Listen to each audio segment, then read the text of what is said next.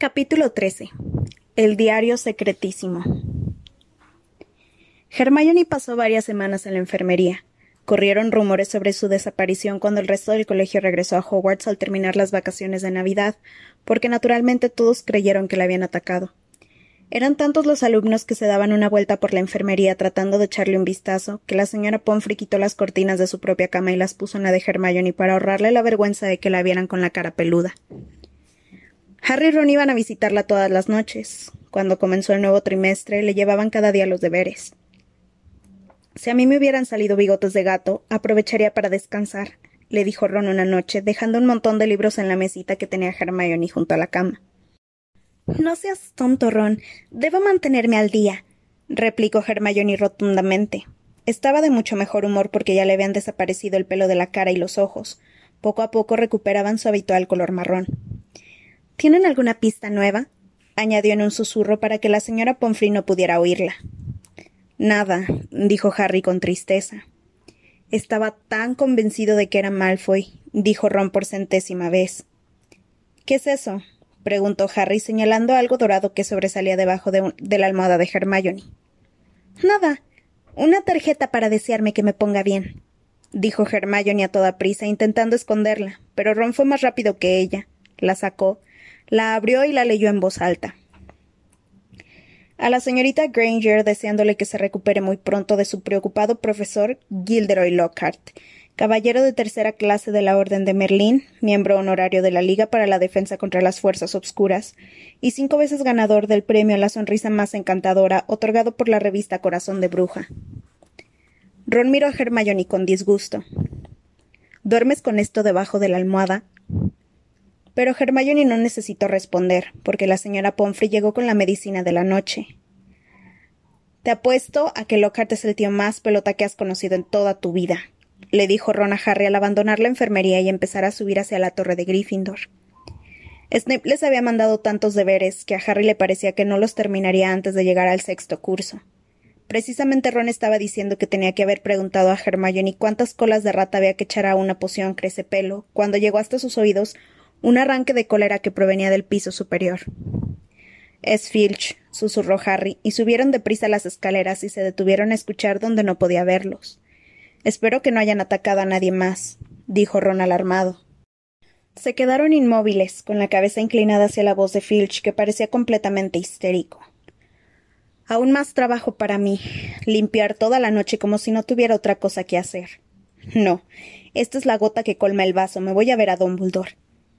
Sus pasos se fueron distanciando y oyeron un portazo a lo lejos. Asomaron la cabeza por la esquina. Evidentemente Filch había estado cubriendo su habitual puesto de vigía. Se encontraba de nuevo en el punto en que habían atacado a la señora Norris. Buscaron lo que había motivado los gritos de Filch. Un charco grande de agua cubría la mitad del corredor y parecía que continuaba saliendo agua de debajo de la puerta de los baños de Myrtle la Llorona. Ahora que los gritos de Filch habían cesado, podían oír los gemidos de Myrtle resonando a través de las paredes de los baños. ¿Qué le pasará ahora? Ahora, preguntó Ron. Vamos a ver, propuso Harry, y levantándose la túnica por encima de los tobillos, se metieron en el charco chapoteando. Llegaron a la puerta con el letrero de no funciona, y haciendo caso omiso de la advertencia, como de costumbre, entraron. Myrtle la llorona estaba llorando, si cabía, con más ganas y más sonoramente que nunca. Parecía estar metida en su retrete habitual. Los baños estaban obscuras, porque las velas se habían apagado con la enorme cantidad de agua que había dejado el suelo y las paredes empapadas. ¿Qué pasa, Myrtle? inquirió Harry. ¿Quién es? preguntó Myrtle con tristeza, como si hiciera gorgoritos. ¿Vienes a arrojarme alguna otra cosa? Harry fue hacia el retrete y le preguntó ¿Por qué habría de hacer eso? No lo sé, gritó Myrtle, provocando al salir del retrete una nueva oleada de agua que cayó al suelo ya mojado. Aquí estoy intentando sobrellevar mis propios problemas, y todavía hay quien piensa que es divertido arrojarme un libro. Pero si alguien te arroja algo a ti, no puede dolerte, razonó Harry. Quiero decir que simplemente te atravesaría, ¿no es así? Acababa de meter la pata. Myrtle se sintió ofendida y chilló. Vamos a arrojarle libros a Myrtle que no puede sentirlo. Diez puntos al que se lo cuele por el estómago, cincuenta puntos al que le traspase la cabeza. Bien. Qué juego tan divertido. Pues para mí no lo es. ¿Pero quién te lo arrojó? le preguntó Harry. No lo sé. Estaba sentada en el sifón pensando en la muerte y. Me ha dado en la cabeza, dijo Myrtle mirándolo. Está ahí, empapado. Harry y Ron miraron debajo del lavabo, donde señalaba Myrtle. Había allí un libro pequeño y delgado. Tenía las tapas muy gastadas de color negro y estaba tan humedecido como el resto de las cosas que había en los lavabos. Harry se acercó para tomarlo, pero Ron lo detuvo por el brazo. ¿Qué pasa? preguntó Harry. ¿Estás loco? dijo Ron. Podría resultar peligroso. ¿Peligroso? dijo Harry riendo. Venga, ¿cómo va a resultar peligroso un libro?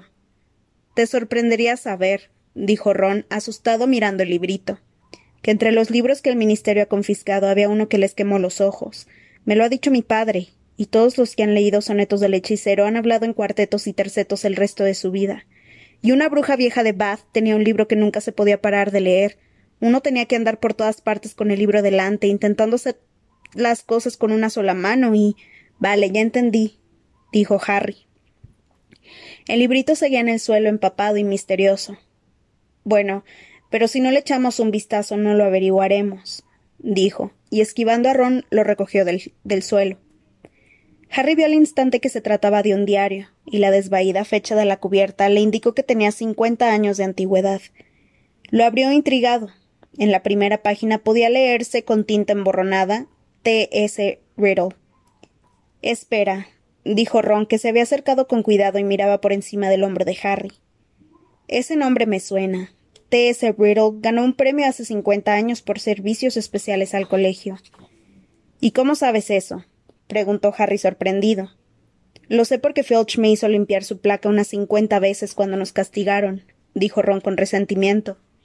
Precisamente fue encima de esa placa donde vomité una babosa. Si te hubieras pasado una hora limpiando un nombre, tú también te acordarías de él. Harry separó las páginas humedecidas. Estaban en blanco. No había en ellas el más leve resto de escritura, ni siquiera cumpleaños de tía Mabel, o, o dentista a las tres y media. No llegó a escribir nada, dijo Harry decepcionado. Me pregunto por qué querría alguien tirarlo al retrete, dijo Ron con curiosidad. Harry volvió a mirar las tapas del cuaderno y vio impreso el nombre de un, de kiosco de la calle Boxhall en Londres. Debió de ser de familia Muggle, dijo Harry especulando, ya que compró el diario en la calle Boxhall. Bueno, eso da igual, dijo Ron. Luego añadió en voz muy baja. Cincuenta puntos si lo pasas por la nariz de Myrtle. Harry, sin embargo, se lo guardó en el bolsillo. Hermione salió de la enfermería, sin bigotes, sin cola y sin pelaje, a comienzos de febrero. La primera noche que pasó en la torre de Gryffindor, Harry le enseñó el diario de T.S. Riddle y le contó cómo lo habían encontrado. Ah, podría tener poderes ocultos, dijo con entusiasmo Hermione, tomando el diario y mirándolo de cerca. Si los tiene, los oculta muy bien, repuso Ron. A lo mejor es tímido. No sé por qué lo guardas, Harry. Lo que me gustaría saber es por qué alguien intentó tirarlo, dijo Harry. Y también me gustaría saber cómo consiguió Riddle el premio por servicios especiales. Por cualquier cosa, dijo Ron. A lo mejor acumuló treinta timos o salvó a un profesor de los tentáculos de un calamar gigante. Quizá asesinó a Myrtle y todo el mundo lo consideró un gran servicio. Pero Harry estaba seguro por la cara de interés que ponía Hermione de que ella estaba pensando lo mismo que él. ¿Qué pasa? dijo Ron mirando a uno y a otro. Bueno, la Cámara de los Secretos se abrió hace cincuenta años, ¿no? explicó Harry. Al menos eso nos dijo Malfoy. Sí. ¿Y qué tiene? admitió Ron. Y este diario tiene cincuenta años, dijo Hermione golpeándolo emocionada con el dedo. Y. Vamos, Ron, despierta ya, dijo Hermione bruscamente. Sabemos que la persona que abrió la cámara la última vez fue expulsada hace cincuenta años. Sabemos que a T.S. Riddle le dieron un premio hace cincuenta años por servicios especiales al colegio. Bueno, ¿y si a Riddle le dieron el premio por atrapar al heredero de Slytherin? En su diario seguramente estará todo explicado. ¿Dónde está la cámara? ¿Cómo se abre? ¿Y qué clase de criatura vive en ella? La persona que haya cometido las agresiones en esta ocasión no querría que el diario anduviera por allí, ¿no creen? Es una teoría brillante, Hermione, dijo Ron, pero tiene un pequeño defecto, que no hay nada escrito en el diario. Pero Hermione sacó su varita mágica de la bolsa. Podría ser tinta invisible, susurró. Y dio tres golpecitos al cuaderno diciendo Aparecium. Pero no ocurrió nada. Impertérrita, volvió a meter la mano en la bolsa y sacó lo que parecía una goma de borrar de color rojo. Es un revelador, lo compré en el callejón de Agón, dijo ella. Frotó con fuerza donde ponía primero de enero. Siguió sin pasar nada. Ya te lo he dicho, aquí no hay nada que encontrar, dijo Ron. Simplemente a Riddle le regalaron un diario por Navidad, pero no se molestó en rellenarlo. Harry no podía haber explicado ni siquiera a sí mismo por qué no tiraba a la basura el diario de Riddle. El caso es que aunque sabía que el diario el diario estaba en blanco, pasaba las páginas atrás y adelante, concentrado en ellas, como si contaran una historia que quisiera acabar de leer. Y aunque estaba como si contaran, y aunque estaba seguro de que no, de no haber oído antes el nombre de T.S. Riddle, le parecía que ese nombre le decía algo, como si se tratara de un amigo olvidado de la más remota infancia. Pero era absurdo. No había tenido amigos antes de llegar a Hogwarts. Dudley se había encargado de eso. Sin embargo, Harry estaba determinado a averiguar algo más sobre Riddle, así que al día siguiente en el recreo se dirigió a la sala de trofeos para examinar el, premio especial de Riddle, acompañado por una Hermione rebosante de interés y un Ron muy reticente que les decía que había visto el premio lo suficiente para recordarlo toda la vida. La placa de oro bruñido de Riddle estaba guardada en un armario esquinero. No decía nada de por qué, no se lo, de por qué se lo habían concedido. Menos mal dijo Ron, porque si lo dijera, la placa sería más grande, y a día de hoy aún no habría acabado de sacarle brillo. Sin embargo, encontraron el nombre de Riddle en una vieja medalla al mérito mágico y en una lista de antiguos alumnos que habían sido delegados. Me recuerda a Percy, dijo Ron arrugando con disgusto la nariz. Prefecto, delegado, supongo que sería el primero de la clase. Lo dices como si fuera algo vergonzoso, señaló Hermione un poco herida. El sol había vuelto a brillar débilmente sobre Hogwarts. Dentro del castillo la gente parecía más optimista. No se habían producido más ataques después del cometido contra Justin y casi decapitado, y la señora Pomfrey le encantó anunciar que las mandrágoras estaban volviendo taciturnas y reservadas, lo que quería decir que enseguida dejarían atrás la infancia. Una tarde, Harry oyó que la señora Pomfrey decía a Filch con amabilidad cuando se les haya ido el acné estarán listas para volver a ser, a ser trasplantadas, y entonces las cortaremos y las coseremos inmediatamente. Dentro de poco tendrá la señora Norris con usted otra vez. Harry pensaba que tal vez el heredero de Slytherin se había acobardado. Cada vez debía de resultar más arriesgado abrir la Cámara de los Secretos, con el colegio tan alerta y todo el mundo tan receloso. Tal vez el monstruo fuera lo que fuese, se disponía a hibernar durante otros cincuenta años. Ernie Macmillan de Hufflepuff no era tan optimista. Seguía convencido de que Harry era el culpable y que se había delatado en el club de duelo. Pips no era precisamente una ayuda, pues iba por los abarrotados corredores saltando y cantando canciones ofensivas hacia Harry. Pero ahora, además, interpretaba un baile al ritmo de la canción. Gilderoy Lockhart estaba convencido de que era él quien había puesto freno a los ataques. Harry lo oyó exponerlo así ante la profesora McGonagall mientras los de Gryffindor marchaban en fila india hacia la clase de transformaciones. No creo que volvamos a tener problemas, Minerva, dijo, guiñando un ojo y dándose golpecitos en la nariz con el dedo con aire de experto. Creo que esta vez la cámara ha quedado bien cerrada. Los culpables se han dado cuenta de que en cualquier momento yo podía pillarlos, y han sido lo bastante sensatos para detenerse ahora, antes de que cayera sobre ellos. Lo que ahora necesita el colegio es una inyección de moral, para barrer los recuerdos del trimestre anterior. No te digo nada más, pero creo que sé es... pero creo que sé que es exactamente lo que se necesita. De nuevo se tocó la nariz en prueba de su buen olfato y se alejó con paso decidido. La idea que tenía Lockhart de una inyección de moral se hizo patente durante el desayuno del día 14 de febrero. Harry no había dormido mucho a causa del entrenamiento de Quidditch de la, noche anterior y llegó al gran comedor corriendo, pues llegaba tarde. Pensó por un momento que se había equivocado de puerta. Las paredes estaban cubiertas de flores grandes de rosa chillón, y aún peor, el techo de color azul pálido del techo de color azul pálido caían confetis en forma de corazones. Harry se fue a la mesa de Gryffindor en la que estaban en la que estaban Ron con aire asqueado y Hermione que se reía tontamente. ¿Qué ocurre? les preguntó Harry sentándose y quitándose, y quitándose de encima el confeti. Ron, que parecía estar demasiado enojado para hablar, señaló la mesa de los profesores. Lockhart, que llevaba una túnica de un vivo color rosa que combinaba con la decoración, reclamaba silencio con las manos. Los profesores que tenía a ambos lados lo miraban estupefactos. Desde su asiento, Harry pudo ver a la profesora McGonagall con un tic en la mejilla. Snape tenía el mismo aspecto que si se hubiera bebido un gran vaso de crecehuesos. Feliz día de San Valentín, exclamó Lockhart. Y quiero también dar las gracias a las cuarenta y seis personas que me han enviado tarjetas. Sí, me he tomado la libertad de preparar esta pequeña sorpresa para todos ustedes. Y aquí no acaba la cosa. Lockhart dio una palmada y por la puerta del vestíbulo entraron una docena de enanos de aspecto hosco. Pero no enanos así tal cual. Lockhart les había puesto alas doradas y además llevaban arpas. Mis amorosos cupidos portadores de tarjetas, sonrió Lockhart. Durante todo el día de hoy recorrerán el colegio ofreciéndoles felicitaciones de San Valentín. Y la diversión no acaba aquí. Estoy seguro de que mis colegas querrán compartir el espíritu de este día. ¿Por qué no piden al profesor Snape que les enseñe a preparar un filtro amoroso, aunque el profesor Flickwick, el muy pícaro, sabe más sobre encantamientos de ese tipo que ningún otro, ningún otro mago que haya conocido. El profesor Flitwick se tapó la cara con las manos. Snape parecía dispuesto a envenenar a la primera persona que se atreviera a pedirle un filtro amoroso. Por favor, Hermione, dime que no has sido una de las cuarenta y seis, le dijo Ron cuando abandonaban el gran comedor para acudir a la primera clase.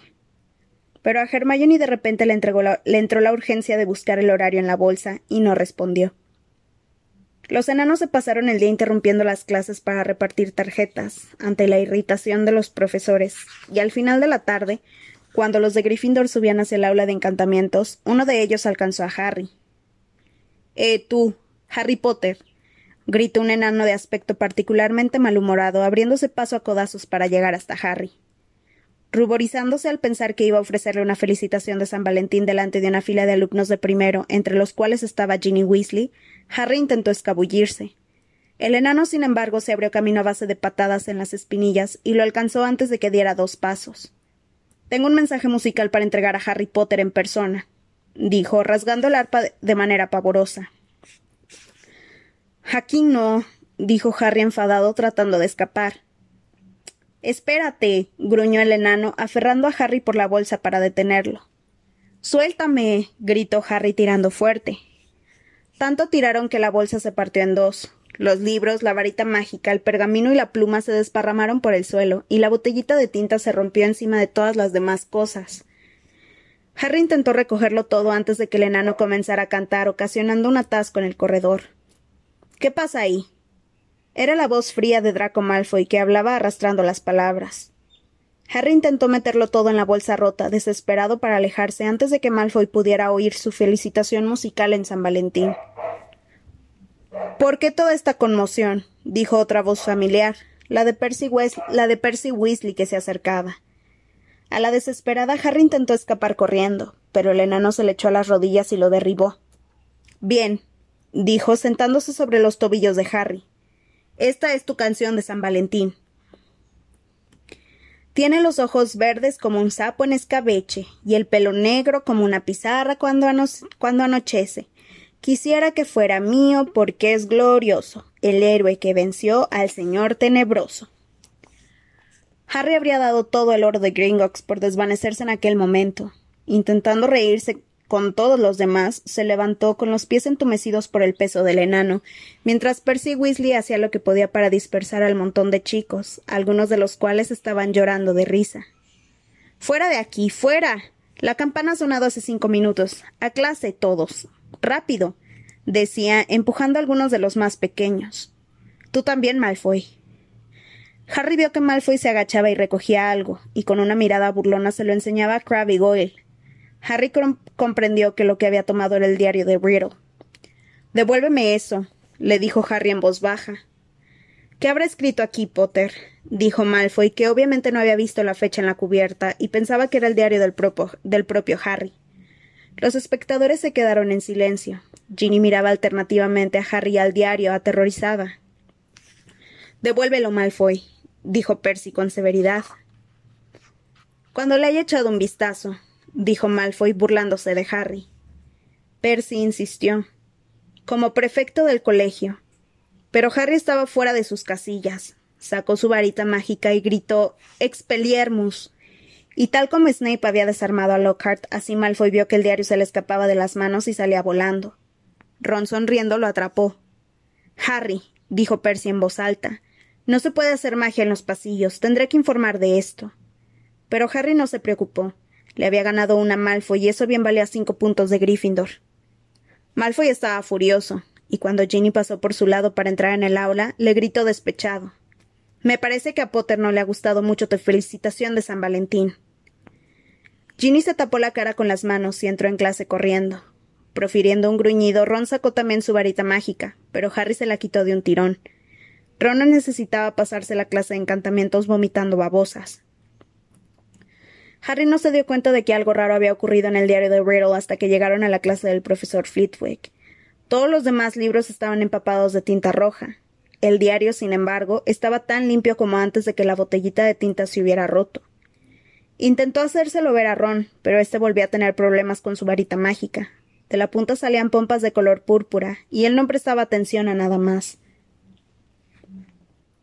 Aquella noche Harry fue el primero de su dormitorio en acostarse.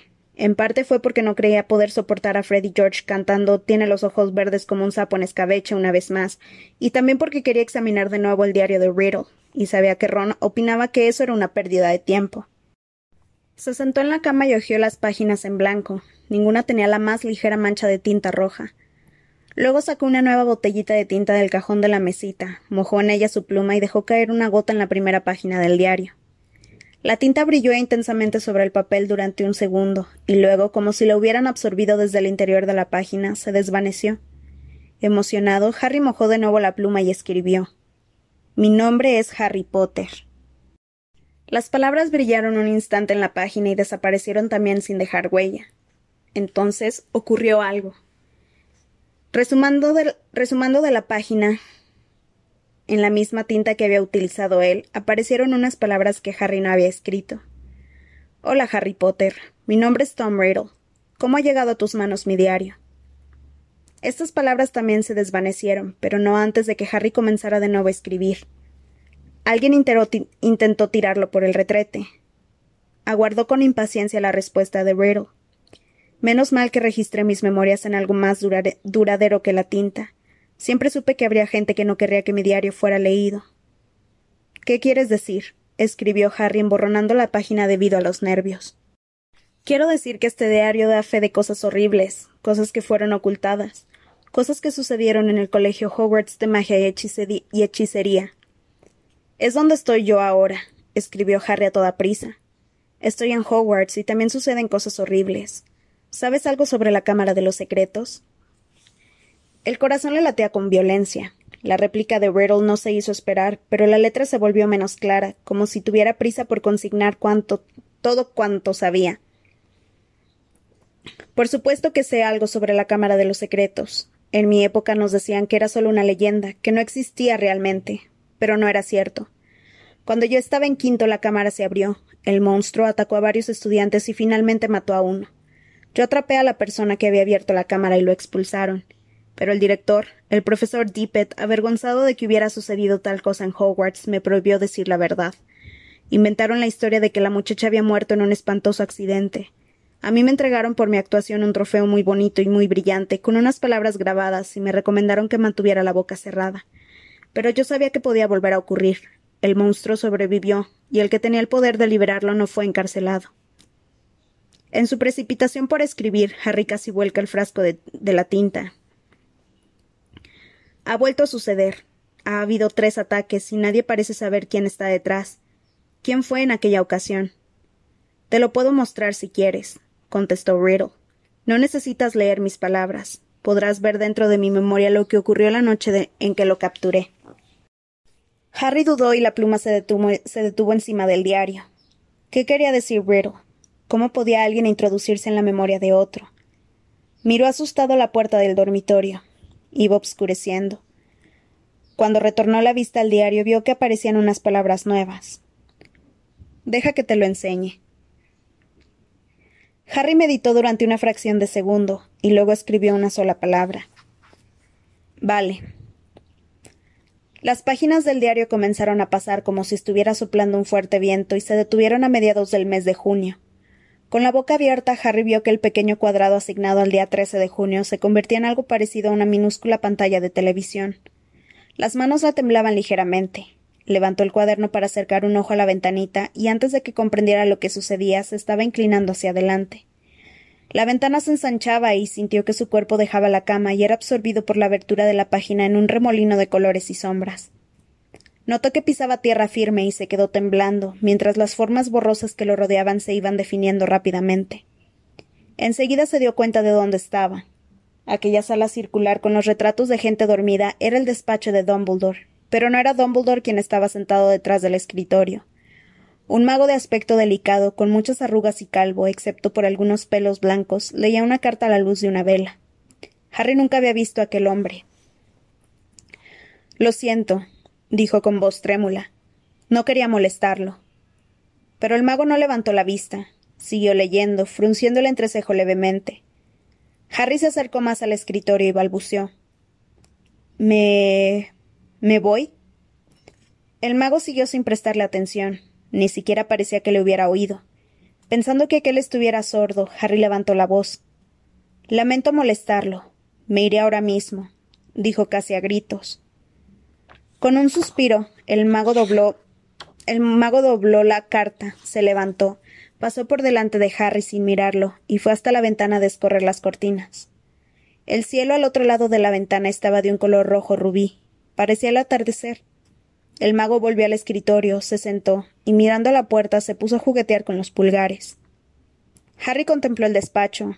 No estaba Fox, el Fénix, ni los artilugios metálicos que hacían ruiditos.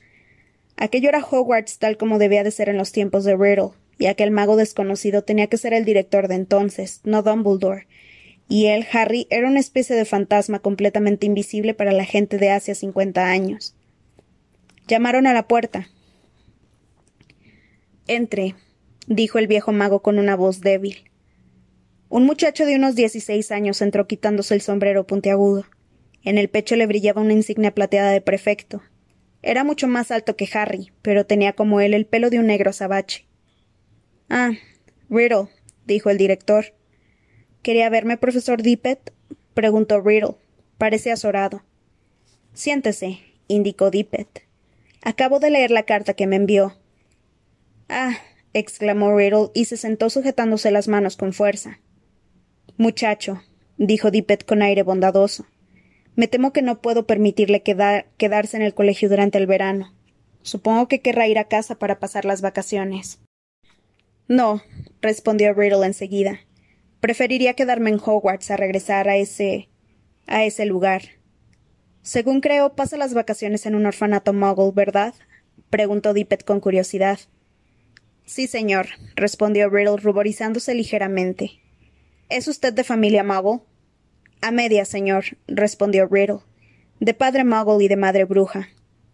Y tanto uno como otro están. Mi madre murió cuando yo nací, señor.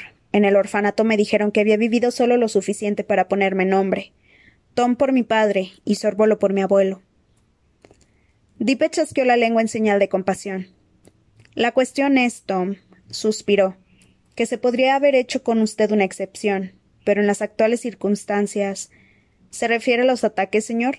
dijo Riddle, y a Harry el corazón le dio un brinco. Se acercó porque no quería perderse ni una sílaba de lo que allí se dijera. Exactamente, dijo el director. Muchacho, tiene que darse cuenta de lo irresponsable que sería que yo le permitiera quedarse en el castillo al término del trimestre, especialmente después de la tragedia, la muerte de, la muerte de esa pobre muchacha, usted estaría muchísimo más seguro en el orfanato. De hecho, el Ministerio de Magias está planeando cerrar el colegio. No creo que vayamos a poder localizar al. descubrir el, origen de todos estos sucesos tan desagradables. Riddle abrió más los ojos. Señor, si esa persona fuera capturada, si todo esto terminara. ¿Qué quiere decir? preguntó Dippet soltando un gallo. Se incorporó en el asiento. Riddle, ¿sabe usted algo sobre estas agresiones? No, señor, respondió Riddle con presteza. Pero Harry estaba seguro de que aquel no era del mismo tipo que que el que él había dado a Dumbledore. Dippet volvió a hundirse en el asiento ligeramente decepcionado. Puede irse, Tom. Riddle se levantó del asiento y salió de la habitación pisando fuerte. Harry fue tras él. Bajaron por la escalera de caracol que se movía sola y salieron al corredor que ya iba quedando en penumbra junto a la gárgola. Riddle se detuvo y Harry hizo lo mismo mirándolo. Le pareció que Riddle estaba concentrado, se mordía los labios y tenía la frente fruncida. Luego, como si hubiera tomado una decisión repentina, salió precipitadamente y Harry lo siguió en silencio. No vieron a nadie hasta llegar al vestíbulo, cuando un mago de gran estatura, con el cabello largo y ondulado de color castaño rojizo, con barba, llamó a Riddle desde la escalera de mármol. ¿Qué, haces, ¿Qué hace paseando por aquí tan tarde, Tom? Harry miró sorprendido al mago. No era otro que Dumbledore, con unos cincuenta años menos. Tenía que ver al director, señor, respondió Riddle. Bueno, pues vayas enseguida a la cama, le dijo Dumbledore, dirigiéndole a Riddle la misma mirada penetrante que Harry conocía también. Es mejor no andar por los pasillos durante estos días. Desde que comenzaron esos ataques. Suspiró hondo, dio las buenas noches a Riddle y se marchó con paso decidido. Riddle esperó a que se fuera y a continuación, con rapidez, tomó el camino de las escaleras de piedra que bajaban a las mazmorras, seguido por Harry. Para su decepción, Riddle no lo condujo a un pasadizo oculto ni a un túnel secreto, sino a la misma mazmorra en que Snape les daba clase. Como las antorchas no estaban encendidas y Riddle había cerrado casi completamente la puerta, lo único que Harry veía era Riddle, que inmóvil tras la puerta vigilaba el corredor que había al otro lado. A Harry le pareció que permanecían allí al menos una hora. Seguía viendo únicamente la figura de Riddle en la puerta, mirando por la rendija, aguardando inmóvil. Y cuando Harry dejó de sentirse expectante y tenso, y empezaron a entregarle ganas, a entrarle ganas de volver al presente, oyó que algo se movía al otro lado de la puerta. Alguien caminaba por el corredor con sigilo. Quienquiera que fuese, pasó ante la mazmorra en la que estaban ocultos él y Riddle. Este, silencioso como una sombra, cruzó la puerta y lo siguió, con Harry detrás, que se ponía de puntillas sin recordar que no podían oírle. Persiguieron los pasos del desconocido durante unos cinco minutos, cuando de improviso Riddle se detuvo, inclinando la cabeza hacia el lugar del que provenían unos ruidos. Harry oyó el chirrido de una puerta, y luego a alguien que hablaba en un ronco susurro. Vamos, voy a sacarte de aquí ahora, a la caja. Algo le resultaba conocido en aquella voz. De repente, Riddle dobló la esquina de un salto. Harry lo siguió y pudo ver la silueta de un muchacho alto como un gigante que estaba en cuclillas delante de, una puerta abierta junto a una caja muy grande. Hola, Rubius, dijo Riddle en voz seria. El muchacho cerró la puerta de golpe y se levantó. ¿Qué haces aquí, Tom? Riddle se le acercó. Todo ha terminado, dijo. Voy a tener que entregarte, Rubius. Dicen que cerrarán Hogwarts si los ataques no cesan. ¿Qué vas a qué? No creo que quisieras matar a nadie, pero los monstruos no son buenas mascotas. Me imagino que lo dejaste salir para que le diera el aire y. Pero si él no ha matado a nadie, interrumpió el muchachote, retrocediendo contra la puerta cerrada. Harry oía unos curiosos chasquidos y crujidos procedentes del otro lado de la puerta. Vamos, Rubius, dijo Riddle acercándose aún más. Los padres de la chica muerta llegarán mañana. Lo menos que puede hacer Hogwarts es asegurarse de que lo que mató a su hija sea sacrificado. No fue él, gritó el muchacho. Su voz resonaba en el oscuro corredor. No sería capaz, nunca. Hazte a un lado, dijo Riddle sacando su varita mágica. Su conjuro iluminó el corredor con un resplandor repentino. La puerta que había detrás del muchacho se abrió con tal fuerza que, que golpeó contra el muro que había enfrente. Por el hueco salió algo que hizo a Harry proferir un grito que nadie sino él pareció oír un cuerpo grande, peludo, casi a ras de suelo y una maraña de patas negras, varios ojos resplandecientes y unas pinzas afiladas como navajas. Riddle levantó de nuevo la varita, pero fue demasiado tarde. El monstruo lo derribó al escabullirse, enfilando a toda velocidad por el corredor y perdiéndose de vista. Riddle se incorporó buscando la varita. Consiguió recogerla, pero el muchachón se lanzó sobre él, se la arrancó de las manos y lo tiró de espaldas contra el suelo al tiempo que profería un grito. Todo empezó a dar vueltas y la oscuridad se hizo completa. Harry sintió que caía y aterrizó de golpe en los brazos y las de golpe con los brazos y las piernas extendidas sobre su cama en el dormitorio de Gryffindor y con el diario de Riddle abierto sobre el abdomen. Antes de que pudiera recuperar el aliento, se abrió la puerta del dormitorio y entró Ron. Aquí estás, dijo. Harry se sentó. Estaba sudoroso y temblaba. ¿Qué pasa? dijo Ron preocupado. Fue Hagrid, Ron. Hagrid abrió la Cámara de los Secretos hace cincuenta años.